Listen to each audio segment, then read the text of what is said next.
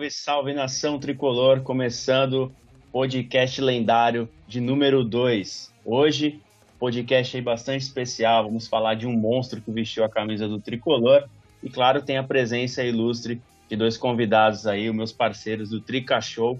Hoje contamos com a presença do Luca e do Boni aí, rapaziada do Trica Show. Como vocês estão, manos? Fala, Otávio. Prazer estar aqui, obrigado pelo convite. E vamos falar de, desse assunto, né, que a gente estava até discutindo anteriormente. É muito da hora a gente passar o conhecimento para mais pessoas sobre caras que não são tão, tão conhecidos assim, mesmo que tenham ganho coisas importantes pelo São Paulo. Verdade. E aí, Otávio, e aí, pessoal? Pô, muito bom estar aqui, obrigado pelo convite. E é isso que o Luca falou, né? Muito bom falar sobre ídolos do São Paulo, ainda mais esse que é um cara que marcou muito bem o nome na história do São Paulo. Top, vamos que vamos, rapaziada, que a resenha hoje promete. E para já deixar claro para vocês, a gente vai falar de Zé Sérgio, um dos maiores ponta esquerda da história do São Paulo Futebol Clube, um dos maiores camisa 11 que vestiu o manto tricolor, né, pessoal? Para começo de conversa, pessoal, vou trazer algumas informações aqui para vocês é, de momentos históricos aí do Zé Sérgio para a gente iniciar essa resenha. O Zé Sérgio tem 353 partidas disputadas com a camisa do São Paulo e ele estreou com o manto tricolor no dia 13 de junho de 1976, rapaziada. Olha, rapaziada, dizem que o Rivelino que levou ele para o São Paulo, né? Ele é parente aí do Rivelino. O Rivelino levou esse ponto esquerdo aí para o São Paulo, Zé Sérgio.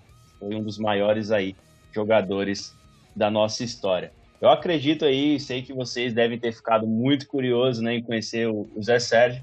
E vamos passar um pouquinho para essa rapaziada, para essa molecada de hoje, a história desse monstro aí, do tricolor. Bom, vou, vou primeiro aqui. É... Primeiro, uma das coisas que eu vi, justamente por essa relação com o Rivelino, né? Ele é primo do Rivelino, ele quase foi parar no Corinthians mas era longe da casa dele, aí ele fez outros testes no São Paulo e acabou passando. E logo subiu para o profissional. Então, quase que foi um desses casos que acaba parando no rival antes mesmo de chegar ao profissional do São Paulo. É, só por ser primo do Rivelino já é, é, um negócio absurdo, assim. A gente sabe que o Rivelino fez história no rival, não vou nem citar o nome do rival, mas a gente sabe também que era um grandíssimo jogador, um dos maiores craques da história do futebol brasileiro. Então o cara já começa com uma vantagem por ter o mesmo sangue, né? E ainda bem que não foi para eles. Veio pra gente, ele morava lá perto do Butantã, então ficava mais fácil de ir pro Morumbi.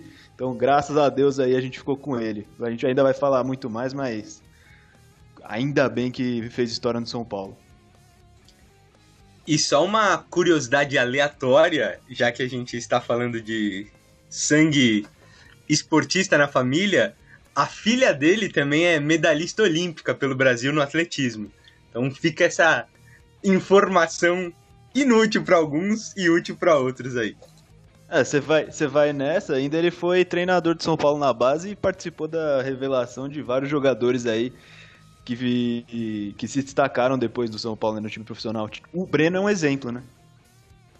Boa, boa, rapaziada. Informações é importantes, pô, pra mostrar aí como que o, como o cara foi grande realmente na história do São Paulo, né?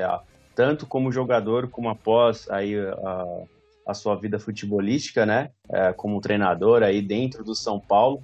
É, o Zé Sérgio, pessoal, ele caía muito ali pelo lado esquerdo, né? É, dizem que ele poderia ter sido um dos melhores da posição na época, mas o pessoal fala que a arrancada dele era um pouco lenta, né? E por isso ele sofria muitas faltas ali no, decorrer da partida. Mas ele era, ele era absurdo, pessoal. Ele pegava aquela bola ali é, do meio de campo para frente, quando ele conseguia sair em velocidade, era fatal. Ou ele fazia um gol, ou ele conseguia construir uma grande jogada ali para seus companheiros né, de ataque pudessem fazer os gols. Né? É, vocês terem uma ideia também, pessoal, o Zé Sérgio, ele na década de. já para 70 para 80, né, já no início dos anos 80, ele conquistou a bola de ouro da revista Placa. né, como um dos melhores jogadores aí do país, pessoal. Então não é, não é brincadeira, né? Com quem a gente está falando aqui, o cara não é qualquer um, né? É, e você falou do, do prêmio de melhor jogador do Brasil, né? É, em 1980, mas a gente ainda não, não falou nem dos títulos, né? Você citou número de jogos e tal. Ele ganhou três títulos pelo São Paulo como jogador, né? Como treinador ainda tiveram muitos outros das categorias de base, mas são títulos que a gente daria qualquer coisa para ter nos dias de hoje, né? E ele no time também podia eu aceitava facilmente, que foi o Brasileiro de 77 e o Campeonato Paulista de 80 e 81. Então, o, o cara contribuiu muito, porque justamente em um desses anos que a gente ganhou o título, ele foi eleito o melhor do Brasil, né? É, exatamente. E a gente, obviamente, não viu ele jogar, né? A gente tá nos nossos 20, 20 e poucos anos aí, por volta disso, então a gente claramente não ele jogar. Então, mas a gente teve que pesquisar, fui até falar com meu pai sobre, sobre o Zé Sérgio e todo mundo é, tem a mesma opinião, jogava demais. É, um drible absurdo, quando conseguia arrancar era uma velocidade absurda também, ia muito bem no cruzamento e fez parte do, do, do, Campeonato Brasileiro de 77, como o Luca falou, ainda não era a principal peça do São Paulo, era mais um coadjuvante, mas aí desponta a partir de 78, 79, desponta e vira um dos grandes jogadores do futebol brasileiro, cavando espaço na seleção ainda. Então, pô, devia ser sensacional ver o Zé Sérgio jogar só pela descrição e vendo também os lances que a gente consegue achar no YouTube, é, realmente o cara jogava muito. É, ele tinha tinha muitas características boas, né, pro, pro mesmo jogador. Ele jogava pela esquerda e ele era destro, só que ele também às vezes jogava pela direita também. Então ele era versátil, ele tinha o chute de longe, ele tinha o corte para dentro para bater, ele ia até a linha de fundo para cruzar, ele fazia gol de vários jeitos, porque pelo que a gente pesquisou, vi no YouTube vários gols, fazia gol de vários jeitos. Então, porra, jogador fantástico, né? Eu fico falando disso e lembrando dos jogadores que a gente tem hoje, no dia que estamos falando, dia 11 de setembro de 2020, dá até tristeza. Só vou acrescentar que muita gente acha que ele é, o principal ponto esquerdo da história de São Paulo, né? Tem o canhoteiro ainda, que muita gente comenta também, mas já vi várias pessoas opinando que o Zé Sérgio é o, é o principal da posição na história de São Paulo. Vou complementar aí do, do Boni e do Luca. Verdade, cara. Assim, infelizmente hoje eu não tenho mais o meu avô, né? Ele acompanhou muito essa época aí do, do São Paulo, né? Da década de 70 e 80, e ele falava para mim que esses times que o São Paulo tinha era, era absurdo, né? Eram jogadores assim que enchiam os olhos realmente de você ir no estádio e, e assistir, né? Uh, e o Boni trouxe muito bem que o São Paulo teve outros pontos também históricos, mas o Zé Sérgio realmente ele tem uh, um lugarzinho ali ao sol, né, uh, de destaque por conta de tudo que ele construiu e pela habilidade, né, pela sempre pela reverência que ele passava dentro de campo, né, os, os adversários sempre se preocupavam muito com, com o Zé Sérgio dentro da partida. E trazendo para 77, né, o, o Luca falou aí de títulos, né, ele foi campeão junto com o São Paulo daquele timaço de 77, aquele título histórico em cima do Atlético Mineiro, né? Quem não lembra, né, pessoal? Tinha Valdir Pérez, uh, a gente tinha o Chicão, né, o capitão, Dario Pereira, é, Mirandinha e o, Zé, e o, próprio Zé Sérgio, né? Então, você vê o time do São Paulo, né, pessoal? E o Valdir Pérez já trouxe até aqui no canal pra galera também. Era um monstro, né, debaixo das traves. Você já via que o São Paulo tinha uma consistência muito grande desde a de, da defesa e para o ataque, né, pessoal? Infelizmente, a gente hoje acaba se contentando com muito pouco, né? É, olhando para o ataque do São Paulo aí hoje, a gente olha e fala: caramba, como que pode essa molecada uh, virar profissional, né? E vendo esses caras antigamente como jogavam, os caras não tinham nem a estrutura que essa molecada hoje tem na base. Então, realmente, eu sempre gosto de trazer esses, esses tipos de vídeo aqui para vocês verem como realmente tinham jogadores de valor naquela época e os caras não ganhavam nenhum, nenhum acho que nem um por cento do que a molecada hoje ganha já na base, né? Essa é, molecada é. muito, muito grata mesmo. Porque o que esses caras construíram lá atrás pro futebol brasileiro, hoje essa molecada acaba colhendo os frutos, né? E naquele time de 77 a gente já tinha o Serginho Chulapa, né? Que estava suspenso para a final, mas era um dos grandes nomes do time. E o Zé Sérgio também conquistou dois paulistas, que pra gente hoje parece pouco, mas naquela época era um dos principais torneios que se tinha para ganhar, né? Não, não era a mesma. Não era. Não tinha Libertadores, o brasileiro não tinha a, a mesma importância que tem hoje, então o Paulistão é um título de grande valor para se ter no currículo naquela época fato interessante do Zé Sérgio é que poucos hoje, acho que é difícil você ver num ponta, é que ele tinha um excelente cruzamento. As pessoas da época falam quando ele chegava realmente lá na linha de fundo, né? É, mesmo que ele não tivesse uma jogada para gol, ele tinha um excelente cruzamento que dificilmente hoje você vê um ponta fazer isso, né? É algo também para se destacar aí do futebol do Zé Sérgio. Aprende, Reinaldo. Mas complementando aí o que vocês falaram e lembrando outros nomes, naquele time também de 77 tinha o nosso queridíssimo Murici Ramalho, né? Que tem gente que lembra mais da história dele como técnico, mas também estava lá. E vocês falaram do Paulistão também. É, o, o Zé Sérgio foi o 14 que mais vestiu a camisa do São Paulo em Campeonato Paulista. Que o Boni ressaltou que a importância era muito maior. E realmente era, foram 213 jogos. Para você ver, dos 353, acho que quase dois terços foram pelo Campeonato Paulista, para você ver a importância que tinha. E é um título que qualquer um gostaria de ter, como eu já falei outras vezes. O Lucas soltou um dado aí, vou até complementar com outro, que o Zé Sérgio é o, 11 atleta que mais jogou pelo São Paulo no Morumbi, de modo geral. Esses dados aí estão na enciclopédia do São Paulo, lá no site oficial. É um trabalho muito bom do Michael Serra, então eu sugiro que. Quer dizer, eu aconselho que vocês vão lá e dêem uma olhada nesses dados aí, que é um trabalho muito completo do historiador do São Paulo. É, eu e o Boni usamos, acho que bastante, até para o nosso podcast também, do Trica Show, e a qualidade é grande, que são os dados, tipo, de toda a história, é bem bacana. Ah, é um trabalho árduo, né? E um trabalho que, infelizmente, às vezes não tem muito crédito, né? E eu, cara, eu sou fãzaço do trabalho deles, dessas pessoas que, que buscam a história, que trazem com vários detalhes, né? E através disso a gente consegue conhecer Você, mais... inclusive, né? É, isso a gente consegue conhecer mais a história do São Paulo, né? É, a importância, o tamanho do clube, né?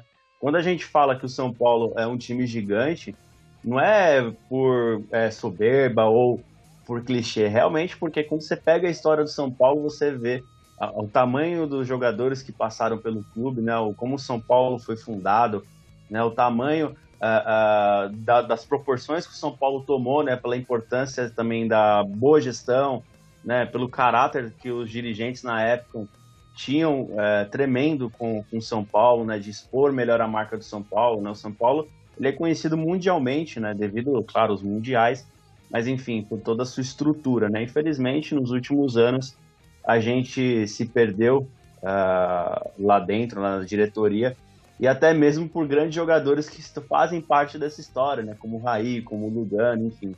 Infelizmente, né, pessoal? Os caras deveriam valorizar mais a história do São Paulo. Né? A molecada que joga no São Paulo deveriam conhecer mais a história do São Paulo, os jogadores que vestiram a camisa do São Paulo. E deveria ser até obrigatório, na minha opinião, os moleques da base, antes de ir pro profissional, conhecer lá o Museu do São Paulo, conheça a história do São Paulo e saibam o tamanho da camisa que eles estão vestindo para que, quando entrarem em campo, entrem com maior responsabilidade, né? E saber o tamanho do time que eles estão representando. Inclusive, eu vou falar uma coisa que eu estava falando em off aqui antes da gente começar a gravar, que você entrou nesse assunto de da molecada conhecer a história de São Paulo, os torcedores também. É, nesses dias foi aniversário do Peixinho, o autor do primeiro gol do Morumbi na, na fundação, e que é no mesmo dia do aniversário do Alexandre Pato. Então, São Paulo parabenizou o Peixinho mas não tinha parabenizado o Pato e alguns torcedores mais jovens lá no Twitter, Instagram começaram a cobrar o São Paulo de parabenizar o Pato, não dando a mínima importância pro Peixinho, que, que é um dos grandes nomes também da história do São Paulo, autor do primeiro gol do Morumbi. É um absurdo isso e não darem esse valor para ele. é uma coisa que é um pouco triste, né? É, e aproveitando, vocês estão falando de história e tudo mais que é bom conhecer, tem um tema que a gente trata bastante na página e a gente já gravou um podcast especialmente sobre isso, que é a idolatria. É, a gente sabe que é muito subjetivo, mas você vê, tipo, muita gente considerando vários caras ídolos atualmente que não ganharam nada pelo São Paulo, ou que ganharam um título. E aí você pega, se for ver todos esses caras lá atrás, tem cara com 5, 6, 7, 8, 9 títulos que não são tão reconhecidos assim. Então, acho que para todo mundo, quem joga, quem assiste, quem torce pro São Paulo tinha que se aprofundar um pouco mais nisso, inclusive aqui no seu podcast, na sua página, né, Otávio? É uma oportunidade para as pessoas fazerem isso. Exatamente, é, é essa a ideia, né? Claro que a gente sempre traz a, as informações da atualidade, né, do tricolor paulista, falamos dos jogos que estão acontecendo agora, mas é sempre importante a gente reconhecer o nosso passado, né? Para que a gente possa ter um presente, um futuro melhor do São Paulo, né? É sempre bom você olhar para o passado e ver na onde as coisas foram certas, as coisas que o São Paulo acertou, os jogadores que a gente teve. Né? Espero que a próxima gestão que entrar ela consiga explorar muito bem isso, né? A, a, marca São Paulo, né? O tamanho do clube, expor melhor, usar melhor o marketing do São Paulo, para que a história do tricolor ela seja mais exposta para essa molecada, né? Até como o Boni falou, a gente tem uma faixa etária aí de 20 anos, né? Então a gente pegou muito o São Paulo do, de 2000, um pouquinho de 2003, 2004 para cá, né? Quem tem a memória um pouco melhor vai lembrar do São Paulo de 2005, 2006, 2007, enfim. A gente pegou essa, essa levada aí de grandes jogadores. Pelo menos a gente viu coisa boa, né? Viu, viu coisa boa, né? Até 2012 que depois já era.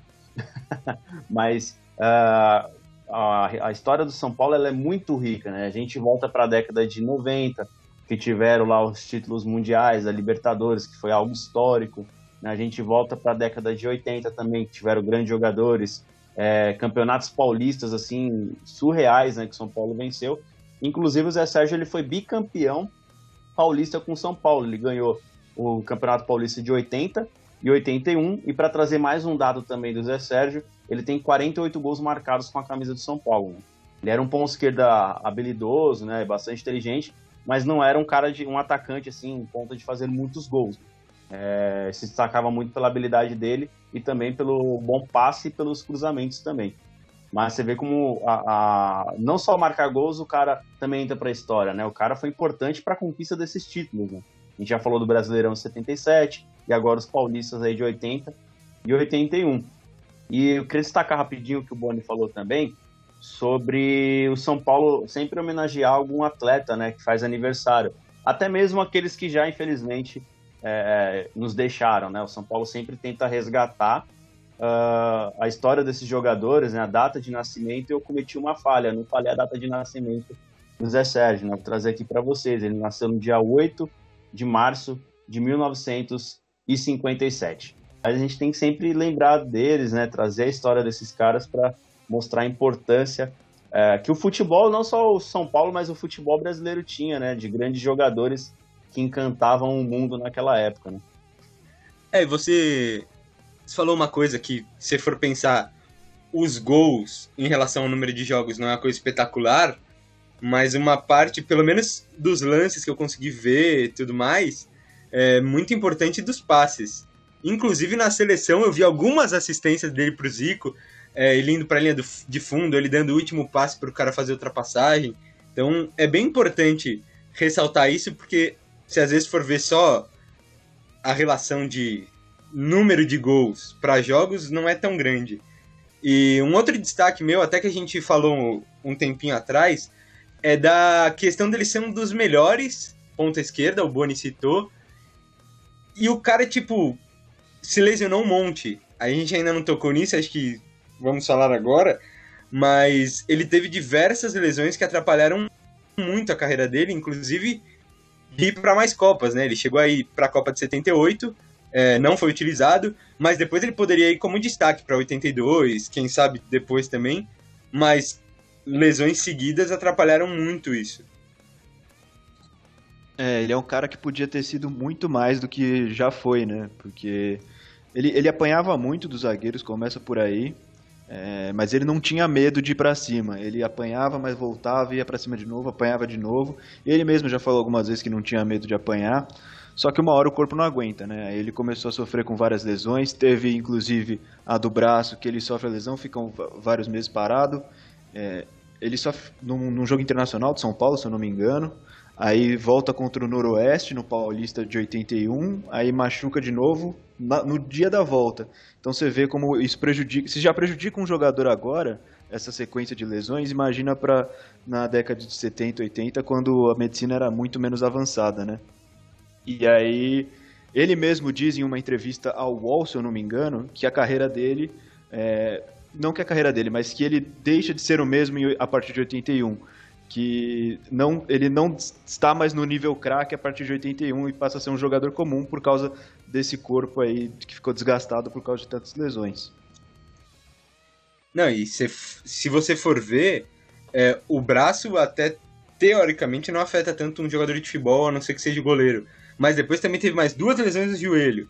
É, e 81 é uma data, tipo, muito pequena. A carreira dele na produção mais alta, segundo ele mesmo, né, que você falou, é, foi durante um pequeno período de tempo. Então, imagina se tivesse mais cinco anos de produção alta, que, que a gente estaria falando ainda mais, né? É, inclusive a gente tem que ser justo, porque a gente. Ele tá no currículo dele o título de 81, mas é, no Campeonato Paulista desse ano ele perde grande parte da competição, né? Por causa de lesão. E, mas em 80, no ano anterior, ele foi fundamental, isso é indiscutível. Só que para essa questão da Copa, da Copa de 82, que ele lesiona também perde, é, ele também já, já, já vinha perdendo posição para o Éder, né, que vinha se destacando. Então, talvez mesmo sem, sem a lesão que efetivamente tirou ele da Copa, talvez ele fosse reserva mesmo assim, né?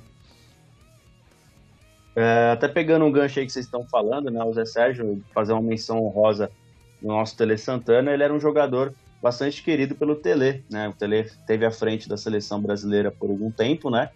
E ele foi convocado para a seleção lá em 78, mas não teve aí muitas oportunidades, né, como titular, acabou não jogando. E ele já era bem cotado para a próxima Copa do Mundo de 82, muito por conta que vinha fazendo no São Paulo também, né? O Tele gostava uh, do jogador. Ele vai para o Mundialito, né, em Montevidéu, lá que foi disputado em 79 e 80. Infelizmente, uh, o Uruguai acabou vencendo o, o, Brasil, né? Mas o que apanhou o Zé Sérgio nesse jogo não está escrito, pessoal. São dois zagueiros aí chamados Diogo e Moreira. Diz aqui aos historiadores que arrebentaram com, com o Zé Sérgio na partida, né?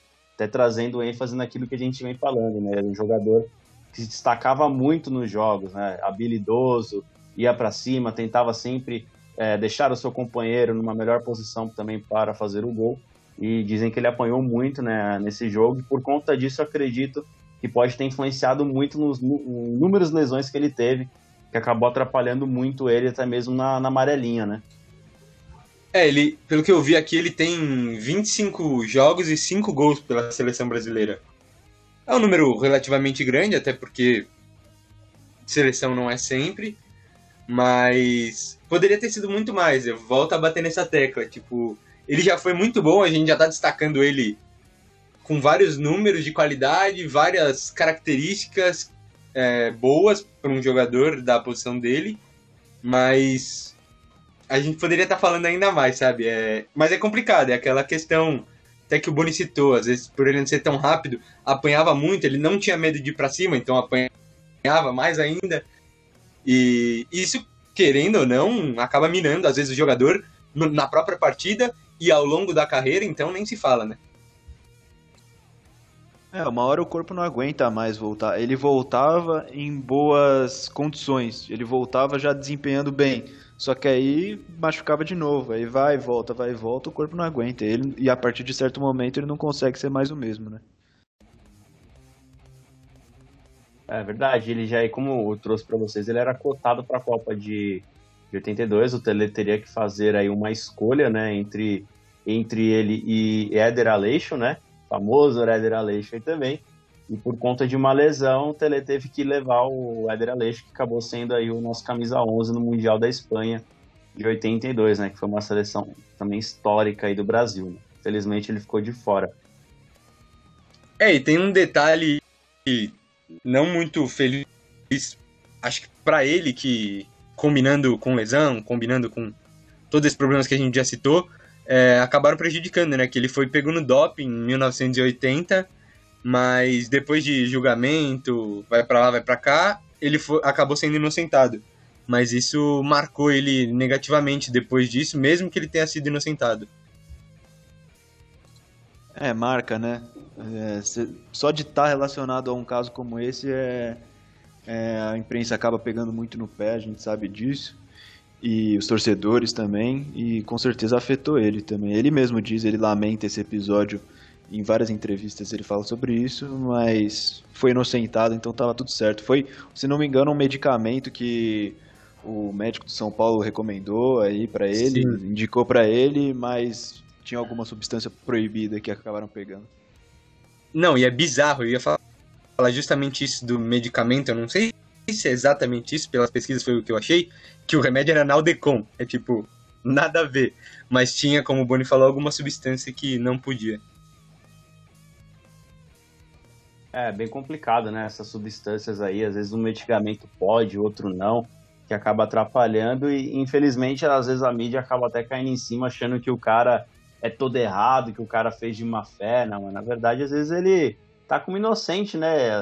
Acredita na palavra do médico, o médico tem que saber realmente o que pode e o que não pode aí devido às normas, né, das federações e dos campeonatos, né?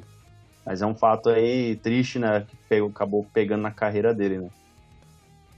E aí o Zé Sérgio, né, pessoal, continuou jogando aí pelo São Paulo por mais alguns anos, né? Infelizmente não conseguiu mais conquistar títulos com o tricolor depois do Paulista de 81, mas vinha sendo muito importante ainda dentro do, do São Paulo.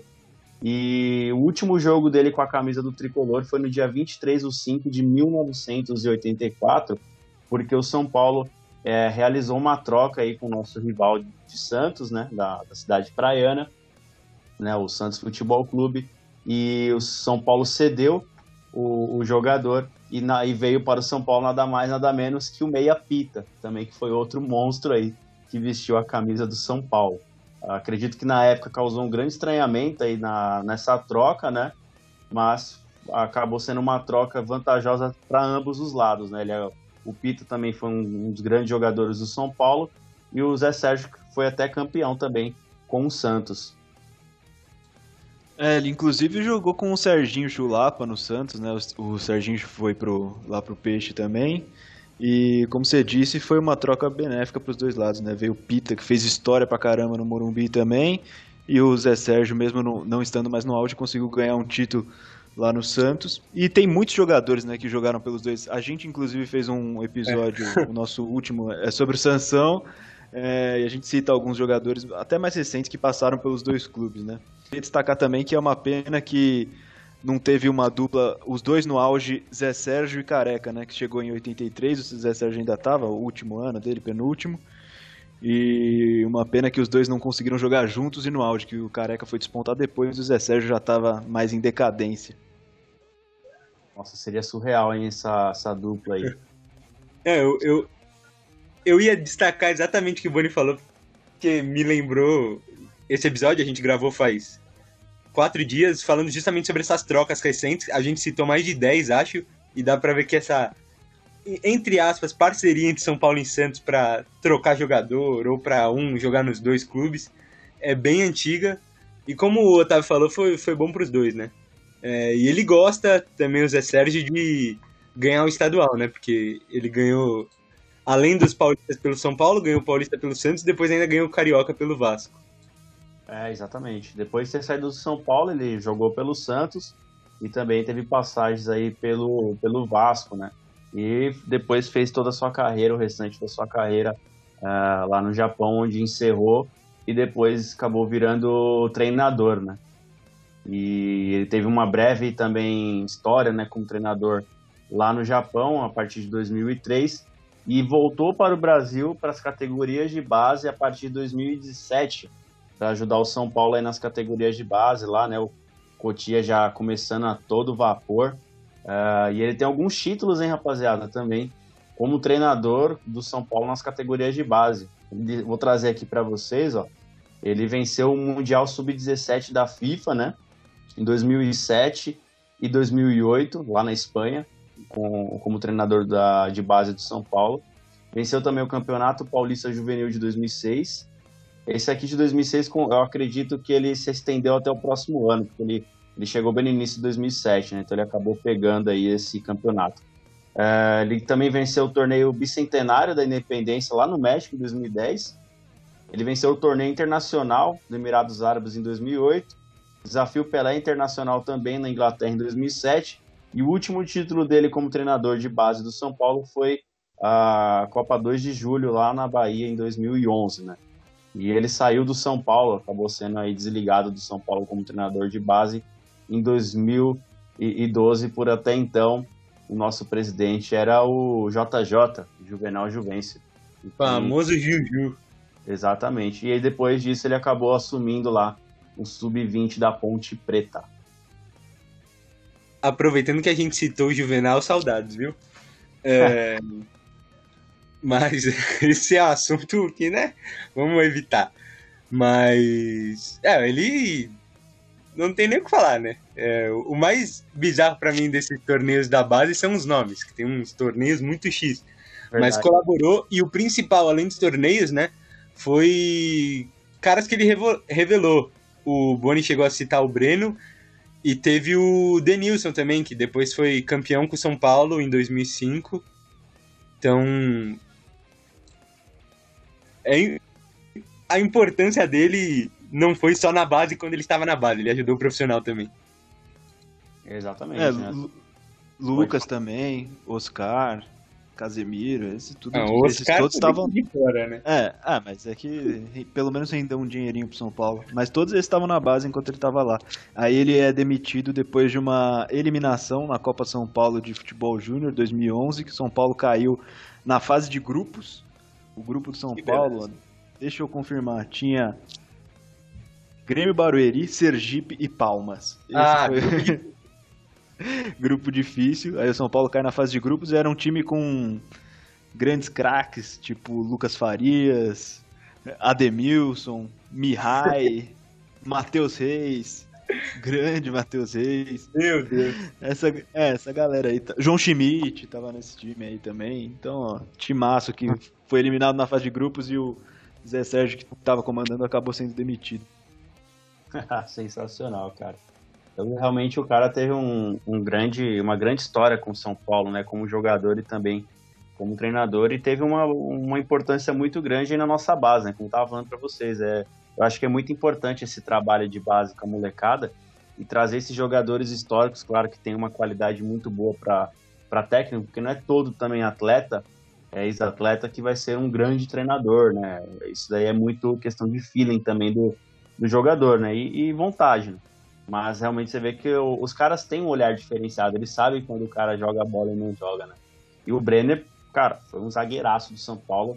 É, infelizmente, dadas as circunstâncias aí que aconteceu na vida dele, né, abrindo um parênteses aqui, é, caiu muito o futebol dele, mas ele tinha tudo para ser um dos grandes zagueiros aí do futebol brasileiro, né, Breno.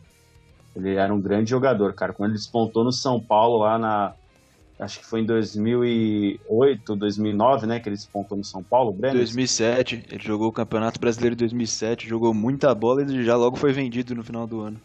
É, em 2007, verdade. Bem lembrado, Breno. Ele foi ele, eu lembro de um gol que ele fez, inclusive, em cima do Santos, né? Um golaço. Ele enfiou uma bicuda no gol, cara, que eu pensei que ia furar a rede, mano. Não sei se você lembra desse é. jogo. Ele fez um é, golaço. Cortou todo, cortou todo mundo na área e meteu o pé depois no gol. Golaço. Exatamente. Ele é um, era um grande zagueiro, né? Espero que esses trabalhos continuem na base do São Paulo, né? Que esses, esses grandes jogadores possam cada vez mais ajudar o tricolor paulista nessas áreas, né? Dentro do futebol, né? Dentro de campo, trazendo molecada aí boa de bola pro tricolor. É porque a gente vê, né? O, o Rivelino, parente dele aí, falou: Ó, tem meu primo aqui que é bom de bola e levou lá no São Paulo, cara. Tipo, isso seria muito importante acontecer, né? Tipo, ex-jogadores terem esse olhar, porque os caras sabem quando o cara joga bola ou não. Né? Trazer aí pro tricolor paulista, porque a, a, fase não tá boa de atacante, não, hein? o Zé Sérgio escutar esse podcast aí, nos ajude a arrumar um ponto esquerdo igual próximo a você, porque acho que igual a você vai ser difícil, mas próximo a você seria top pro São Paulo, porque a gente tá precisando urgentemente. Vai escutar, pô, ele vai escutar, certeza. É, trazer um jogador aí próximo dele seria top, hein? Porque hoje a gente tem Elinho, temos Paulinho Poia, Toró. Olha, olha o nome, olha o, o naipe de atacantes que a gente tem hoje, hein, rapaziada? Mas aí a gente vai acabar entrando em outro, outro assunto, que aí não é mais a questão das lendas, mas só um, um parênteses aí para vocês verem a, a, a, dimensão, né, a diferença de jogadores, a importância de vocês aí respeitarem a história de atletas como, como o Zé Sérgio e tantos outros monstros que acabamos citando aqui também. Bom, Tricolores, é, essa daí foi o nosso podcast lendário de hoje, com a participação desses monstros aí do Luca e do Boni, do Trica Show, contribuíram demais aí para essa resenha, trazendo bastante informações aí para vocês sobre o, Zé Sérgio também da história do São Paulo, né, com números, informações aí interessantes. Espero que vocês tenham gostado. Se gostou, deixa o like aí no YouTube. Se você estiver escutando a gente aí pelo Spotify, compartilhe aí nos grupos de WhatsApp com seus amigos para também conhecer a história desse monstro aí do tricolor, beleza? Quero agradecer aí o Luca e o Boni e fiquem à vontade aí para fazer aí a sua saudação final. Boa, mano. É, valeu demais pelo convite, valeu pelo papo, muito bom, muito interessante, rendeu muita coisa. Espero que o pessoal tenha gostado. Quando precisar para gravar, estamos aí sempre à disposição. E eu vou deixar o Boni fazer a nossa propaganda. Valeu, mano. Um abraço a você e a todos aí que estão escutando. É isso, seguindo a linha do Luca aí, quero agradecer pela oportunidade aí, valeu Otávio. É sempre bom falar de ídolos do São Paulo. A gente recomenda até que vocês pesquisem, vejam vídeos e perguntem para o pessoal mais velho, para os pais, avós de vocês, porque é muito bom saber essas coisas sobre o time que a gente gosta. Nossas divulgações, sigam a gente, arroba Tricachou lá no Instagram, temos página no Facebook, Tricachou, temos canal no YouTube, Tricachou, e ouçam nossos episódios nas principais plataformas de áudio e no YouTube também. também. É, Tricachou, tudo Tricachou. E no YouTube também, lá que a gente posta nossos episódios. E como o Luca falou, estamos sempre à disposição aí, Otávio, pra gente participar mais vezes desse podcast. Muito bom. Gostei pra caramba. Top, top. São de casa, pô. Assim que tiver oportunidades aí, voltem aí pra gente trocar mais ideia de lendas do São Paulo. É, se inscrevam lá no canal do YouTube do Trica Show, siga eles em todas as redes sociais e fiquem ligados os podcasts é top, cada resenha aí, as resenhas dos caras são top de verdade. E nós temos aí o, o Luca, né, que é o, o, rei das lives do Instagram, né? A gente tem o, o Fred lá, que é o rei uh, dos stories, nós temos o Luca, que é o rei das lives do Instagram. Pô, mano, muito obrigado. fico, fico até sem graça, mas valeu. Estamos, inclusive, terminando esse projeto principal de lives que você falou. É, foram 25, falta só uma que provavelmente vai ser nessa próxima semana. Então, fiquem ligados lá no nosso Instagram. E depois faremos outras, mas sem ser esse projeto grandão aí. E agradeço pelas palavras, novamente.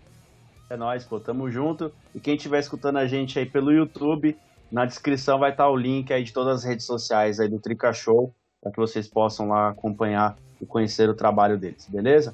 Galerinha, muito obrigado mesmo de coração. Tamo junto. Até o próximo podcast. Forte abraço e vamos São Paulo.